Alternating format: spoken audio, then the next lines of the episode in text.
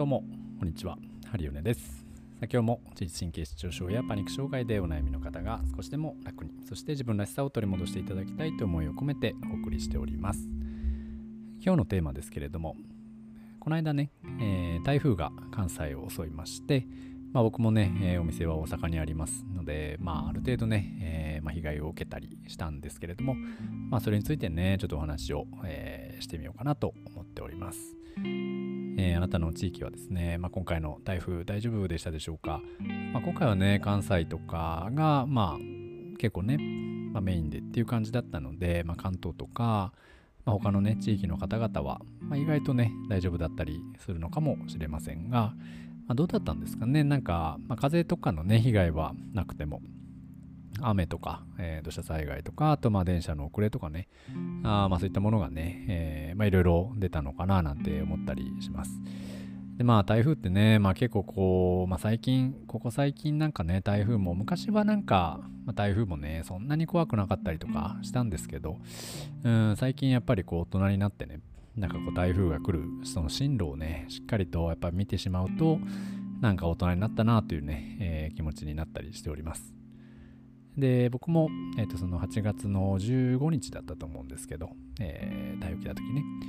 その前後に、えー、ちょうどね、えー、その15日の方の、えー、ご予約いただいている方のね振り分けが、えー、済んで、まあ、なんとか15日は臨時休診という形にね、えー、できたんですけれども、まあなんかね、ちょっとそわそわしてましたね。うん、なんかこう、やっぱり朝起きて、ね、電気が止まんないかなとか、お水止まんないかなとか、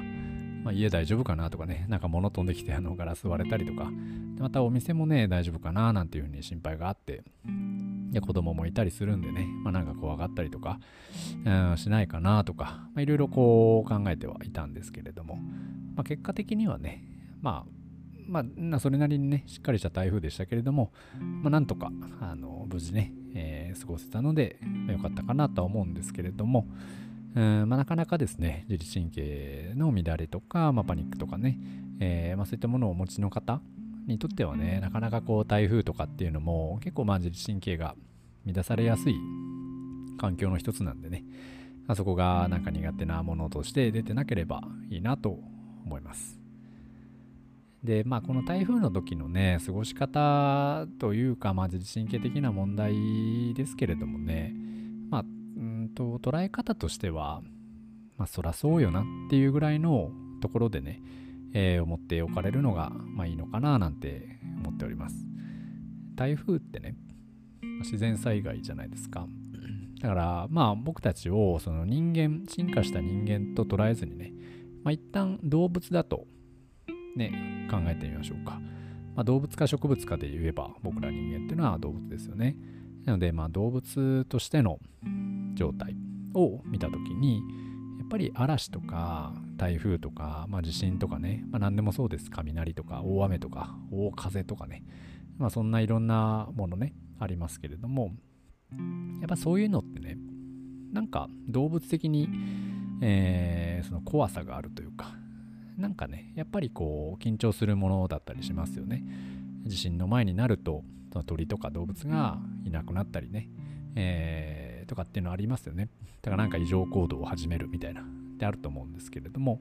やっぱり僕ら人間でもね、どっかでそういったものってあると思ってます。もちろん、えー、理性的にね、えー、発達した脳を持っていますので、あ、これは台風だとか、これは何々だっていうのは、ちゃんとまあわかるので、まあ、そんなにこう、いきなりね、おかしな行動を取り始めたりとかっていうのは、まあさすがにないのかなとは思ったりするんですけれども、まあそれでもね、体の部分っていうのは、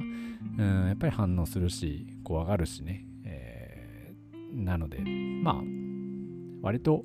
自律神経失調とか言っちゃうとね、なんかこう、10秒間出てしまいますけど、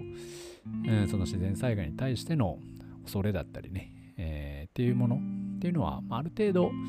自然なものなのかなと思ったりします。なのでね、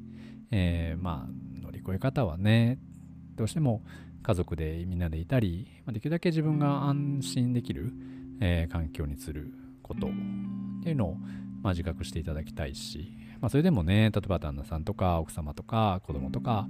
どうしても台風だけども仕事に行かなきゃいけないとか、まあ、外に出なきゃいけないっていう方もいますよね。そういった方々は、うん、やっぱりね、そういうちょっと不安な材料が増えるだなっていうところをね、まあ、自分でしっかりと自覚して、えー、今自分は非日常であるとイレギュラーな緊張感のある環境にいるんだというところを自覚して、まあ、自分の中でね、まあ、できるだけこう穏やかに過ごしたり、まあ、緊張や不安っていうのはねなくならないので、まあ、その緊張とか不安を感じた状態の中でね、まあ、いかに冷静にそして今自分が緊張しているんだということをしっかり自覚しながら、えー、自分のね扱い方というかね過ごし方を決めてもらえたら意外とねまあ台風でしんどいけれどもなんだこれとね、えー、この悩みすぎる必要はないのかなと思ったりします。であとはもう睡眠不足をねやめたりとかあまあ何かうんなんか寝れないからといってね。なんかこうずっとスマホを見続けちゃったりとかあテレビ見続けちゃったりとかね。なんかこう刺激を与え続けてしまうとねまた次の日しんどかったりしますので、えー、まあ、食事睡眠その辺もきっちり気をつけてやってもらうとねいいんじゃないかなと思ったりします。台風がね、まあ、また多分ねまた来ると思いますしうん、特にね自律神経系統弱い方あと胃腸が弱い方なんていうのはこの台風のシーズンとあとやっぱり梅雨時ですね、まあ、そういった雨とか雨風が多い時に内臓ってねどうもやられやすいようです。なのでうーんまあちょっとねその辺も気をつけながらやってもらえたらと思います。にしても、まあ、ちょっとね怖かったですね。久々のなんか台風って感じで。僕もん何年前ですかねあれなんか関空の橋桁になんかこう船がぶつかってみたいな台風がありましたけれどもまああの頃とかねうちのマンションのベランダのお隣さんとの仕切り板みたいなああいうのも風でバーンとね飛んじゃったりとか、まあ、そういった台風も経験しているのでまあなんかねやっぱりちょっと警戒したり、うん、怖いなって思う部分ってまあ絶対あると思いますよ。うん、だそれはまあ僕たちが。で今までね昔はこんな台風なんかでビビることなかったのに今ビビっちゃってね弱くなったななんて思わずにねやっぱりそういううんなんか、まあ、言うてね大丈夫でしょっていう経験をしてた頃と実際に一回でも被害に遭ってしまった経験があるのとではやっぱりねそう今回の次の台風とかの備え方っていうのがやっぱ変わってくるしその台風への本気度ね。で通り過ぎてくれた時のあよかったっていう思える、うん、その安堵感だったりとかね、まあ、それにその、うん、台風の接近に伴って、まあ、自分が準備することの、まあ、本気本気度っていうかね、まあ、そういったものも出てきているだけなので、まあ、なんかねそれを老化とかね衰えと捉えずにあまあ経験を踏まえた上での対策をしっかりしているんだとかね大人になったなとかね、まあ、そういったものを思えていただけるといいんじゃないかなと思ったりします。なのでね、また今度台風来た時にも、まあ、しっかり準備してですね、まあ、体調もそうですし、家の状態もそうだし、ご家族の状況とか、あと備蓄しているものとかね、まあ、そんないろんなものあると思いますけれども、まあ、これを機にね、まあ、しっかりとやっていきたいですね。